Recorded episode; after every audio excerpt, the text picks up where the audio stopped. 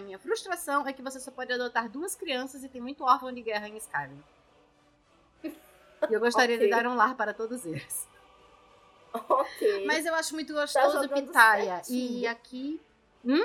Tá jogando certinho esse jogo. Ué, mundo aberto, minha filha. Eu tô muito revoltada, na verdade. Porque diz que é mundo aberto, mas você só pode ou não se aliar a ninguém, ou se aliar aos nórdicos, ou se aliar ao Império. E quem eu queria me aliar são aos Forsworn. Por quê? Qual é a história?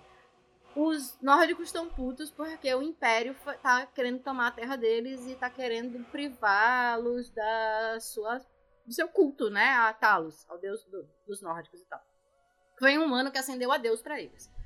E os nórdicos fizeram exatamente a mesma coisa com um povo chamado Forsworn. Ou seja, os Forsworn são um povo nativo da Terra, que teve a Terra roubada e os deuses, né, o culto aos deuses dizimado, e aí eles vivem como fora da lei e tal. E são os, os bandidos mais cacete que você encontra por aí.